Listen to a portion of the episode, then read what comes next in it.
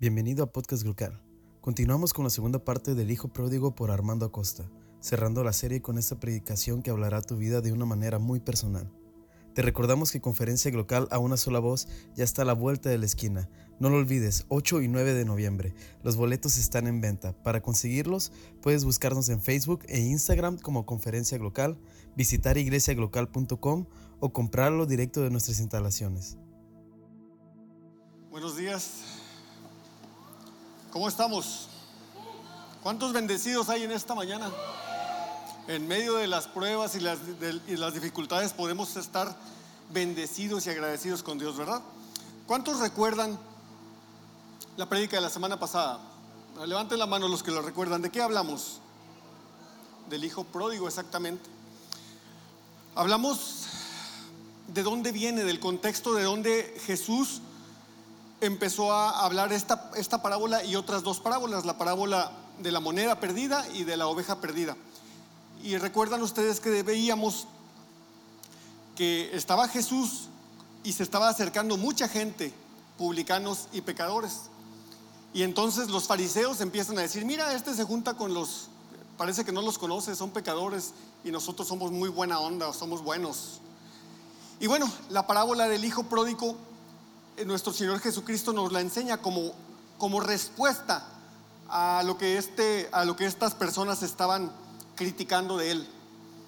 Y nos quedamos, no lo alcanzamos a terminar, hoy vamos a terminar, nos quedamos en los versículos, eh, bueno, vamos a ver Lucas 15, versículos, creo que son 21 y 22, denme un segundito.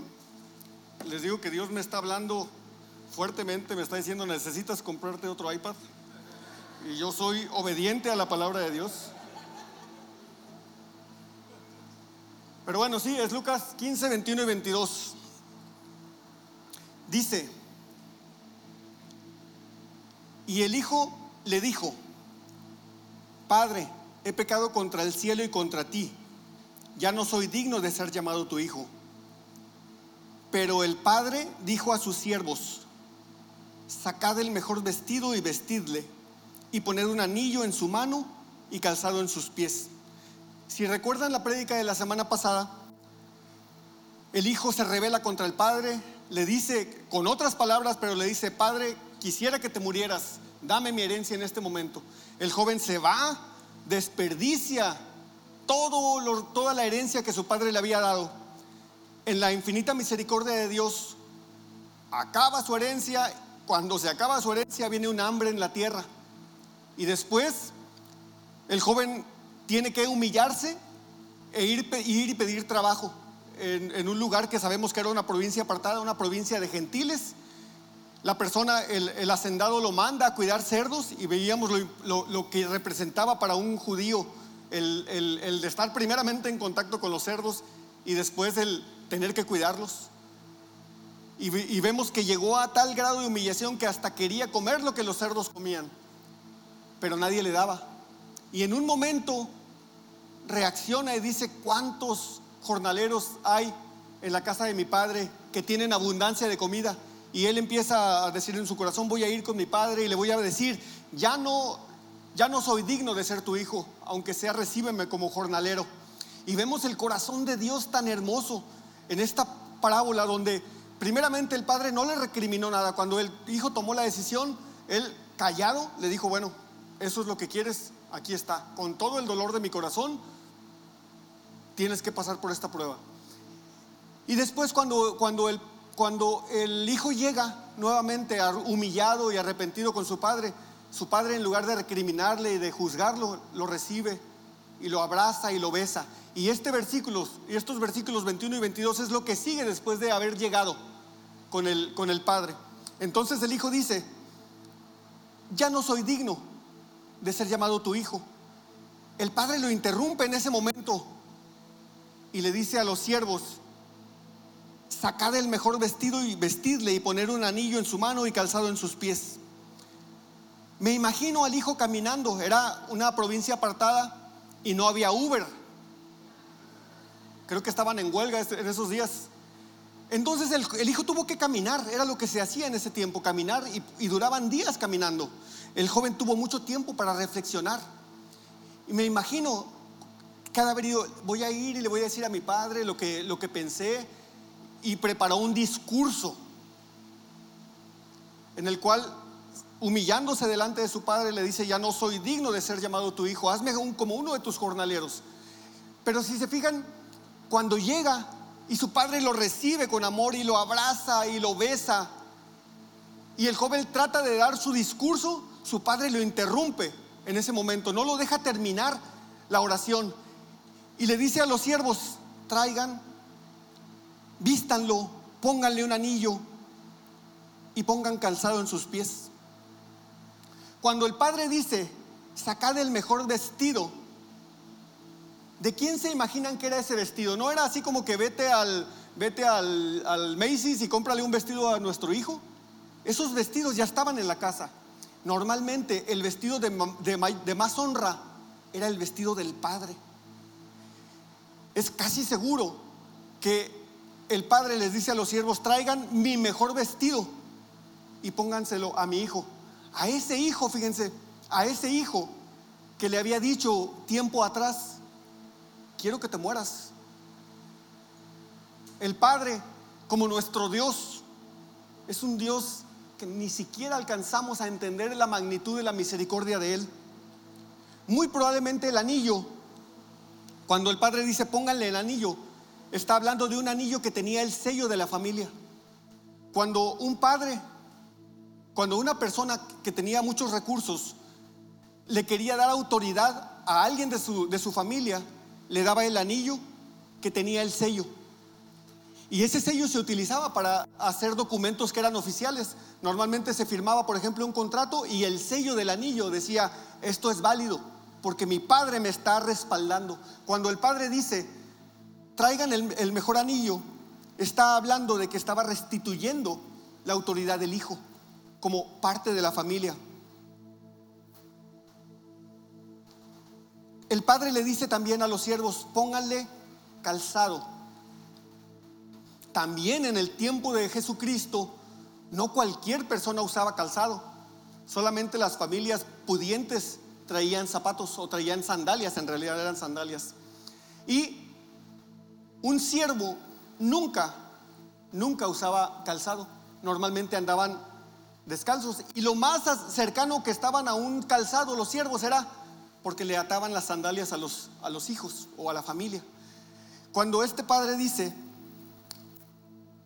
pónganle estos zapatos, está diciendo, estoy restituyéndote completamente la posición que tenías como hijo y que tú decidiste dejar. El padre no dijo absolutamente nada. De hecho, no hay crítica, no hay juicio de parte de Dios o de parte del padre para con el hijo. Él lo recibe. De hecho, en lugar de juzgarlo, se goza porque su hijo ha regresado. Tenemos un triple símbolo de libertad y honor. El vestido, el anillo y el calzado, que son frutos de una reconciliación perfecta entre el Padre y el Hijo. ¿Cuántos de nosotros, cuando tenemos un conflicto, sí perdonamos, pero no llegamos a la restauración perfecta del vínculo, del vínculo de amor? Aquí podemos ver que el Padre, sin necesidad de, que, de exigirle a su hijo que le pida perdón, o de decirle, regrésame la lana que te, que te, gastaste, él inmediatamente restituye la posición del hijo. Vamos a continuar en Lucas, en los versículos, en capítulo 15, versículos 23 y 24.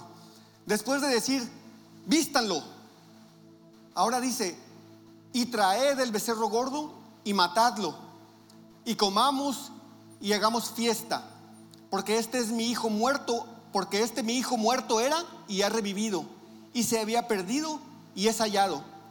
Y comenzaron a regocijarse. Algo llamativo, traigan el becerro gordo. Ahorita lo vamos a ver. Era muy común que cuando una familia adinerada hacía una fiesta, invitaba a todo el pueblo. ¿Cuántos les ha tocado? nosotros venimos de Navojoa, y Navojoa es un pueblote también. De hecho, les digo, cuando nos casamos, Mar y yo, mi suegro mató una vaca y luego invitó a... Duramos de hecho tres días de fiesta. El día anterior en cuando, cuando se junta la familia y preparan la comida, es un fiestonón. El día de la boda y luego la posboda. Tres días duramos comiendo y creo que siguió sobrando después de, la fiesta de nuestra boda. Así eran las fiestas en los pueblos. En ese tiempo también, cuando alguien de las familias acomodadas hacía fiesta, invitaba a todos. Y algo bien interesante, el padre tenía preparado el becerro gordo. Imagínense cómo se sentía el padre en el tiempo que el hijo no había regresado. ¿Cómo estaba? ¿Feliz? ¿Contento? ¿Por qué creen ustedes que él dijo, preparen el becerro gordo? Él sabía que su hijo iba a regresar. Él tenía la certeza de que su hijo iba a regresar y el, y el becerro estaba preparado y estaba engordado para ese momento cuando el hijo regresara. El padre no deja lugar a dudas de la razón de su júbilo. Su hijo menor estaba muerto y había revivido. Se había perdido, pero ahora había sido hallado de nuevo. Haciendo una conexión con las otras dos parábolas, la de la oveja perdida y la de la moneda perdida, podemos ver en Lucas 15:7. Lucas 15:7. Dice, os digo que así habrá más gozo en el cielo por un pecador que se arrepiente que por 99 justos que no necesitan arrepentimiento. Debemos de llenarnos de gozo cuando una persona llega a los pies de Cristo. Debemos de, regocijarnos con Dios porque los justos no necesitan no necesitan, decía, los, los sanos no necesitan médico, pero deberíamos de gozarnos cuando una persona nueva recibe a Jesús en su corazón. Jesús, después de enseñar acerca del corazón de Dios para con los que se han apartado del camino, ahora trata un problema que es muy común en nuestras iglesias. Es muy común en los que ya estamos en la casa del Padre. Vamos a ver lo que dice los versículos 25 al 27. Dice, y su hijo mayor estaba en el campo. Y cuando vino y llegó cerca de la casa, oyó la música y las danzas. Repite conmigo, la música y las danzas. Y llamando a uno de los criados, le preguntó qué era aquello. Él le dijo, tu hermano ha venido y tu padre ha hecho matar el becerro gordo por haberle recibido bueno y sano. El hijo mayor llega del campo, llega de haber estado trabajando. Desde su perspectiva, desde la perspectiva del hijo mayor, él estaba completamente envuelto y estaba alineado a la obra de su padre. Él decía, yo estoy haciendo lo que mi padre me llamó a hacer. De hecho, él llega del campo, estaba trabajando en las tierras de su padre y él se sentía, yo estoy haciendo lo bueno, yo estoy haciendo lo correcto. Como paréntesis, déjenme hacer un paréntesis aquí. Se solía danzar tanto en las celebraciones religiosas como en las no religiosas. Entre los hebreos la música vocal e instrumental junto con la danza eran y siguen siendo muy usadas en la mayoría de las ocasiones de gran alegría. Hay algo bien diferente entre la cosmovisión del pueblo judío del tiempo de Jesús y la cosmovisión que tenemos nosotros en este tiempo. ¿Qué significa cosmovisión? Es la forma de ver el mundo. En el mundo del pueblo de Israel no existía una separación entre lo religioso y lo secular. No, eso es, y eso es lo correcto. No debe existir una separación entre lo que es de Dios y lo que es del mundo o lo que es natural. No quiero hablar del mundo como lo malo, sino del mundo del trabajar, el vivir, todo, todo eso. Ellos no tenían ese conflicto que tenemos nosotros, inclusive muchos de los cristianos de este tiempo decimos, ah, es que estas son las cosas de Dios y estas son las cosas de mi trabajo. Separamos, hacemos una separación entre lo secular y lo religioso. Por eso decimos religiosamente, ah, es que no se puede bailar, no se puede danzar, porque eso es del mundo. Pero si tuviéramos la cosmovisión a la que nos ha llamado Dios a vivir, es todo es de Dios, todo lo que hacemos. Lo que sí nos ha llamado a hacer es no alimentar a las obras de la carne. Y las obras de la carne no dicen, tienes prohibido danzar. Las obras de la carne son la lascivia, el adulterio y todas esas cosas que te mueven hacia allá son las que tenemos que evitar. Y déjenme decirles, otro ejemplo que es muy relacionado, el Internet. ¿Es malo o es bueno? ¿Es religioso o es secular? ¿Es espiritual o es mundano? Depende de lo que hagamos con él. Oye, ¿tengo ganas de danzar? Sí. ¿Estoy alegre? Sí. ¿Para qué lo hago? ¿Lo estoy haciendo para alimentar la lascivia? ¿Lo estoy haciendo para eh, mi concupiscencia? ¿O lo estoy haciendo porque amo a Dios y porque estoy feliz? Porque no hay separación entre lo religioso y lo, y lo, y lo eh, secular.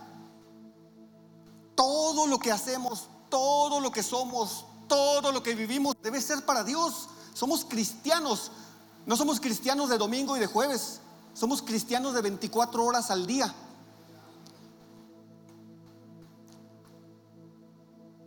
Al acercarse a casa y escuchar la música y ver las danzas a lo lejos, es posible que este joven haya pensado, por fin mi padre me está reconociendo lo que he hecho por él. Pues estoy trabajando para él. Estoy haciendo la obra de él. Pues ya me merezco que mi, que mi padre me haga una fiesta. Pero algo sucedió que en lugar de entrar, buscó a uno de los siervos para preguntarle, ¿qué estaba pasando? ¿Por qué ese grito? ¿Por qué ese alboroto? ¿Por qué esas risas? Nos damos cuenta que el hermano mayor tenía un problema de relación. El vínculo con su padre no era estrecho ni transparente. Si hubiera sido transparente, él hubiera entrado directamente a su padre y hubiera visto, ¿qué está pasando aquí, papá? Pero en lugar de buscar a su padre, fue y le pregunta a un siervo, ¿qué está pasando? ¿Por qué al siervo? ¿Por qué al siervo? Se acercó con el siervo en lugar de preguntarle directamente al padre. Él tenía acceso directo a su padre, pero prefirió buscar en un lugar, en otro lugar, respuestas que solamente su padre podía y debía haberle dado. ¿Cuántas personas creemos estar trabajando para Dios porque estamos envueltos en la obra, pero sin tener una verdadera relación con Él? Muchas veces entre más envueltos y saturados estamos en la obra, creemos, sentimos que estamos más cerca de Dios, pero solamente nos estamos autoengañando. Fíjense lo que dice Juan 16 del 1 al 3. Dice, estas cosas os he hablado para que no tengáis tropiezo. Os expulsarán de las sinagogas y aún viene la hora cuando cualquiera que os mate pensará que, que rinde servicio a Dios pensará que rinde servicio a Dios. Y harán esto porque no conocen al Padre ni a mí. Vemos el ejemplo de Pablo. Pablo era celoso de la religión, pero no tenía una relación con Dios antes de que Dios lo tocara. consentía en la muerte de, gentes que no seguían a la ley. Él se sentía completamente envuelto en la obra del Padre sin en realidad tener una relación con Él. Cuando tenemos fallas en la comunión con Dios, muchas otras áreas de nuestra vida están afectadas también. Nuestra relación con nuestros hermanos de la iglesia son afectadas porque no tenemos una verdadera relación con Dios con nuestros compañeros de trabajo, con nuestros vecinos. Siguiente versículo, Lucas 15, 28. Entonces se enojó, repitan conmigo, se enojó y no quería entrar. Salió por tanto su padre y le rogaba que entrase. Tristemente, en nuestra iglesia de hoy, habemos muchas personas como el hermano mayor. Somos hijos. El, el, hermano mayor era hijo del padre. Somos salvos. Como el hermano mayor era salvo, era hijo y era salvo. Pero que estamos atados a un espíritu de religiosidad. Un espíritu que se le conoce como el espíritu farisaico de los fariseos. Cuando no dirigimos, cuando no dirigimos desde la base de la debilidad y el quebrantamiento, nos comportamos como el hermano mayor. Él está enojado y hasta podría entenderse por qué está enojado. Su hermano menor había humillado a la familia, había malgastado la fortuna de su padre. Inclusive, tal vez tuvo que agarrar más trabajo, porque los dos hermanos ayudaban a su padre, pero al irse el hijo menor, le debe haber tocado mayor responsabilidad, más trabajo, más arduo. Desde, desde la perspectiva humana, el hijo mayor tenía razón de estar enojado, pero la perspectiva humana es animal y diabólica. Algunos de nosotros vamos acumulando enojo hasta que un día explotamos. Vamos guardando pedacitos de ofensas hasta que no podemos más y entonces damos rienda suelta a, nuestra, a nuestro enojo. Y lo más triste es que muchas veces el receptor de ese enojo ni siquiera es la persona. Su único pecado, su único error es haber estado allí en el momento equivocado. ¿Cuántas veces nosotros maltratamos a nuestras esposas, maltratamos a nuestros hijos? Porque estamos enojados por otra cosa.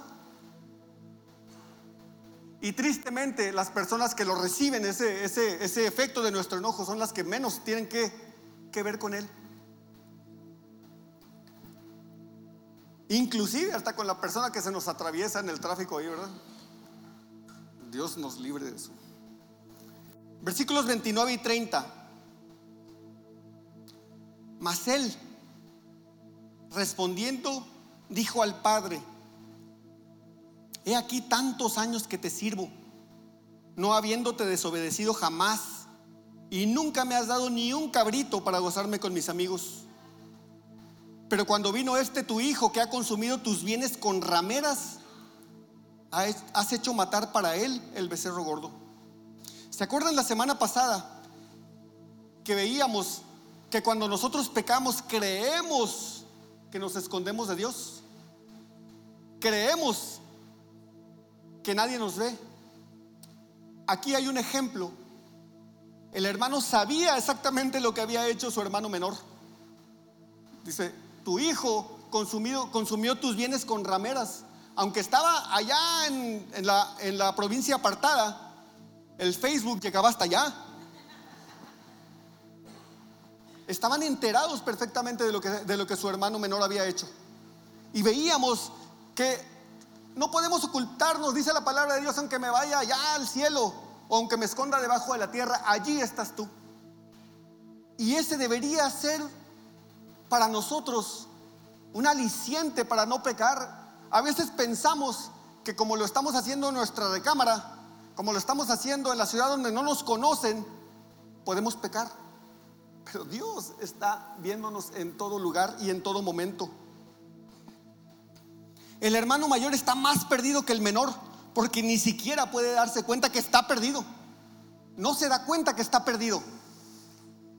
Su moralidad y su justicia lo han cegado y han llenado su corazón de enojo. Percibimos también el enojo del hijo mayor al observar que por una parte le recuerda a su padre cuán bien se ha portado él sin recibir ningún reconocimiento e inmediatamente le recrimina que le ha hecho una fiesta a su hermano menor que había hecho un desastre. Por un lado dice, yo nunca te he fallado, aquí estoy, y nunca me has dado un reconocimiento. Y este tu hijo que desperdició nuestros bienes, nuestros recursos con rameras, mira, viene y le haces una fiesta. Aquí vemos el espíritu farisaico en su máxima expresión. A veces pensamos que no es tan malo ser un poco legalista, pero tenemos que recordar que el espíritu farisaico está lleno de hostilidad mortal.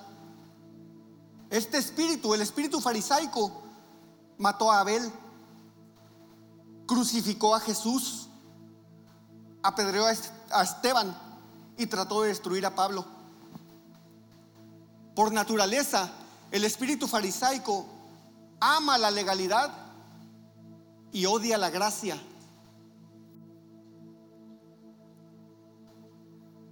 Este espíritu milita contra la verdadera adoración y la relación con Dios. Es triste, tremendo que la religiosidad, la misma religiosidad nos aparta de la relación con Dios. Caín se enojó cuando Dios aceptó la ofrenda de Abel y rechazó la suya. El perdón gratuito que el hermano menor recibió está ligado con el enojo del, hijo mayor de pensar que su trabajo no era reconocido. Eso lo hace que no pueda regocijarse junto con su padre por la llegada de su hermano. El que haya dicho tantos años te sirvo parece indicar que el problema del sentimiento de falta de reconocimiento tenía años, tenía mucho tiempo que se había ido gestando en su corazón. El hijo mayor vive con el padre, pero está lejos del padre. Es triste que podamos estar obedeciendo la palabra de Dios, los mandamientos de Dios, así, al pie de la letra, y aún así estar lejos del Padre. Jesucristo nos enseñó cuál es el mayor mandamiento. Amarás al Señor tu Dios con todo tu corazón, con toda tu mente, con toda tu alma y con todas tus fuerzas. Y le añadió algo. Y a tu prójimo como a ti mismo. Podemos estar cumpliendo la, la, palabra de Dios al pie de la letra. Pero si no tenemos amor, estamos fallando en todo. En todo. Estamos alejados del Padre si no hay amor para con las personas. Puedo dirigir una iglesia, puedo orar, puedo predicar o servir y aún así estar completamente perdido y alejado de mi Padre. Podemos darnos cuenta de que estamos peleando, que estamos luchando con el espíritu farisaico cuando lideramos en la iglesia por estas razones porque amamos la alabanza de las personas. Amamos que nos digan, qué bien lo haces, qué machín, qué... Si, si en nuestro corazón está el buscar la alabanza de las personas, estamos siendo fariseos. Cuando estamos muy preocupados por nuestra posición en la iglesia y por ser los líderes, así, entre comillas, y lo vemos más como somos los jefes, que por los corazones de las personas. Cuando insistimos en juzgar a las personas por sus comportamientos pecadores, estamos lidiando con un espíritu farisaico, un espíritu de religiosidad. Fíjense, les voy a algo que me encantó. Lucas 9, 51 al 56. Porque aquí podemos ver una de las mayores expresiones del espíritu farisaico. Lucas 9, 51 al 56 dice, cuando se cumplió el tiempo que él había de ser recibido arriba, ¿de quién está hablando? De Jesucristo, afirmó su rostro para ir a Jerusalén y envió mensajeros delante de él, los cuales fueron y entraron en una aldea de los samaritanos, ¿se acuerdan que hemos hablado acerca de los samaritanos? Para hacerle preparativos, mas no le recibieron, repite conmigo, no le recibieron porque su aspecto era como de ir a Jerusalén. Viendo esto, sus discípulos, Jacobo y Juan, dijeron, Señor, ¿quieres que mandemos que descienda fuego del cielo como hizo Elías y los consuma? Entonces volviéndole él, volviéndose él, los reprendió diciendo, vosotros no sabéis de qué espíritu sois. No sabéis de qué espíritu sois. Porque el Hijo del Hombre no ha venido para perder las almas de los hombres, sino para salvarlas. Y se fueron a otra aldea. Jacobo y Juan, ¿cómo eran conocidos por Jesús? ¿Cómo les llamó Jesús? Los hijos del trueno, ¿se acuerdan? Eran discípulos de Jesús. Dios no los rechazó, Jesús no los rechazó, eran sus discípulos. Pero estaban llenos de un espíritu de religiosidad en ese tiempo. Querían matar a todo un pueblo, a todo el pueblo de, Samaria, solamente por la abominable razón de no quererlos recibir. Querían también hacer alarde de poder al hacerse semejantes a Elías. Y en otro texto, que no lo vamos a ver hoy, le pidieron a Jesús y hasta convencieron a su madre de que interviniera para poder sentarse uno a la izquierda y el otro a la derecha del Señor. Espíritu de religiosidad en su máxima expresión. Regresamos otra vez a nuestra historia, versículos 21 al 23. No es cierto, perdón, me equivoqué. Vamos a ver Mateo 7, 21 al 23. Mateo 7, 21 al 23. No todo el que me dice Señor, Señor, entrará en el reino de los cielos, sino el que hace la voluntad de mi Padre que está en los cielos. ¿Cuál es la voluntad de tu Padre? Amar a Dios y amar a las personas. Todo lo demás viene agarrado de allí. Todos los mandamientos que vemos en la palabra de Dios vienen agarrados de amar a Dios y amar a las personas. Eso es hacer la voluntad de Dios. Muchos me dirán en aquel día, Señor, Señor, ¿no profetizamos en tu nombre y en tu nombre echamos fuera demonios? Y en tu nombre hicimos muchos milagros. Entonces les declararé, nunca os conocí, apartados de mí, hacedores de maldad. Qué temor. ¿Qué temor debería haber en nuestros corazones? Tenemos que pedirle a Dios, transfórmame Señor, cámbiame, hazme que pueda amarte a ti más y amar a las personas. Ahora sí, 31 y 32, Lucas 15. Entonces le dijo, hijo, tú siempre estás conmigo y todas mis cosas son tuyas. ¿Se acuerdan cuando veíamos Lucas 15, 11? La semana pasada, cuando el hijo pidió su herencia, dice, y les repartió sus bienes. Les repartió sus bienes. Desde ese momento, aunque ellos lo sabían que cuando su padre muriera iban a, hacer la, iban a tener la herencia, desde ese momento su padre le dijo al mayor también, aquí está tu herencia, aquí está.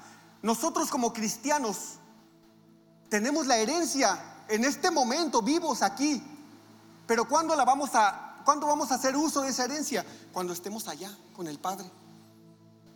Pero ya nos pertenece la herencia, ya nos la dio el Señor. Solamente va a ser ejecutada en el momento cuando el Señor restaure todas las cosas. Mas era necesario hacer fiesta y regocijarnos, porque este tu hermano, este tu hermano, era muerto y ha revivido se había perdido y es hallado. Qué triste, qué triste que el hijo mayor se estaba quejando por un cabrito cuando era dueño de todo.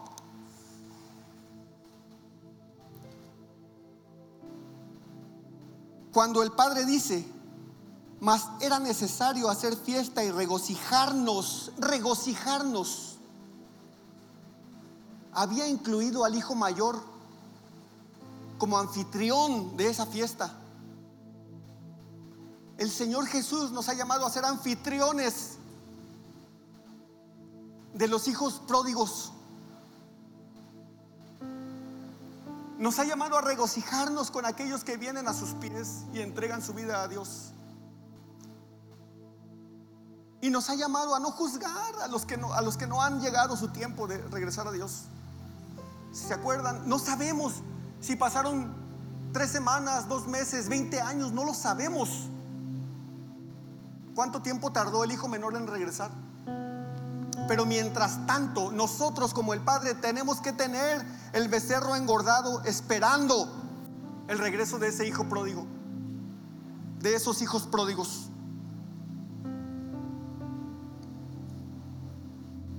El resentimiento hacia su hermano, el enojo,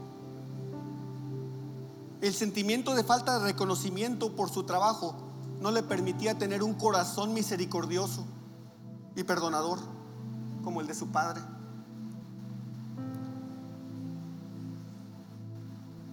Es bueno reconocer el trabajo de las personas que servimos en la iglesia, es bueno. Pero si estamos esperando ese reconocimiento para que alimente nuestro ego, estamos alimentando nuestro espíritu farisaico, nuestro espíritu de religiosidad. No podía darse cuenta el hijo mayor de que esto no se trataba de castigos y recompensas, se trataba de vida o muerte. No era un tema de que te castigo porque te portaste mal o te reconozco porque te portaste bien. Este era un tema de vida o muerte de su hermano menor, de vida o muerte.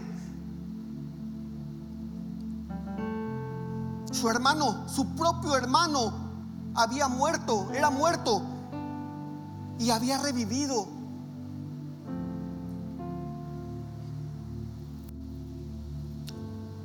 Hoy quiero invitar a los que somos o fuimos en un tiempo hijos pródigos.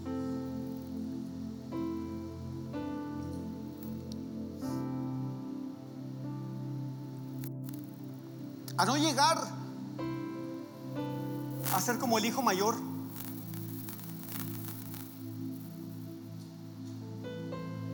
A no pensar que somos mejores que los que están allá afuera. La única diferencia entre ellos y nosotros es que hemos aceptado la gracia de Dios en nuestras vidas. Esa es la única diferencia.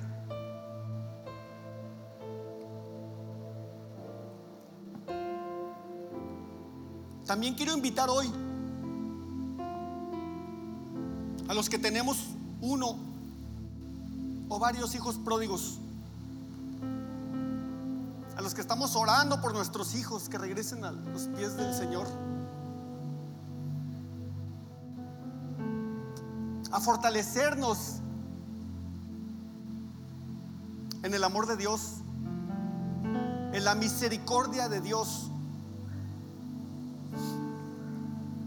Muchas veces nosotros en nuestros corazones pensamos que hice mal, Dios, que hice mal. ¿En qué fallé, Dios? Pero Dios nos habla. Dios nos habla. Si lo escuchamos, Dios nos habla.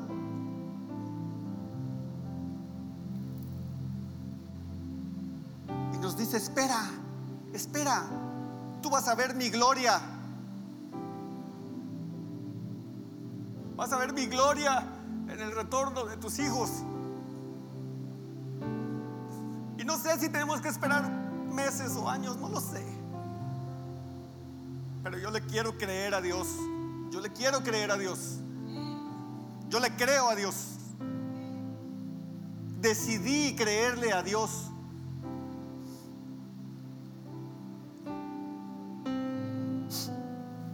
Y por último, quiero invitar a los que estamos embebidos, que estamos involucrados en la obra de Dios, pero que hemos perdido el amor, el brillo de la presencia de Dios en nuestras vidas, porque nos hemos afanado haciendo trabajo. Es importante hacer el trabajo, el trabajo se tiene que hacer, se tiene que hacer, pero es más importante la relación que nosotros tengamos con el Padre. Yo quiero invitarte a ponerte de pie.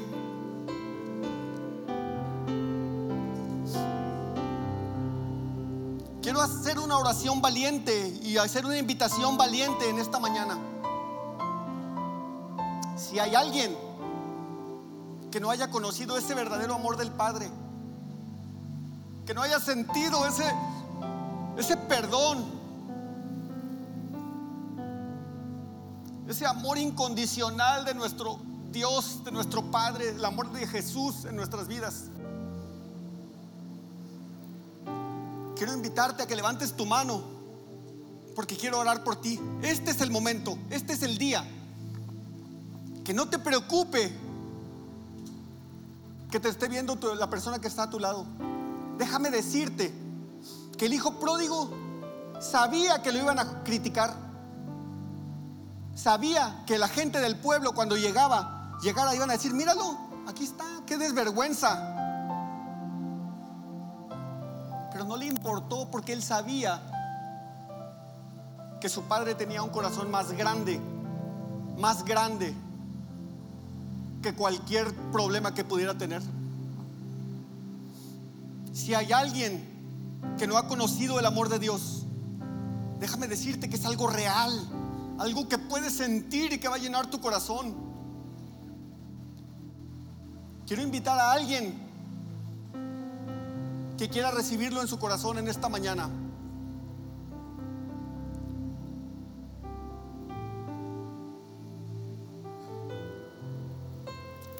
Dios te bendiga. Hombres valientes que se humillen, mujeres valientes que se humillen delante de su Padre. Dice la palabra de Dios a un corazón contrito y humillado. No lo rechazas tú.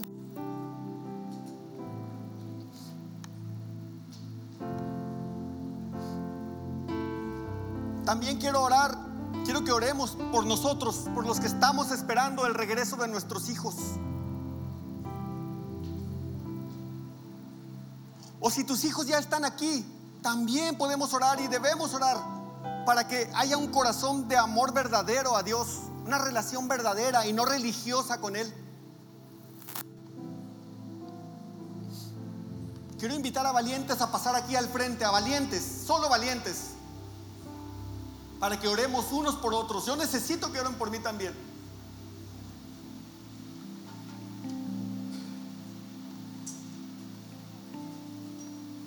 Ni mejor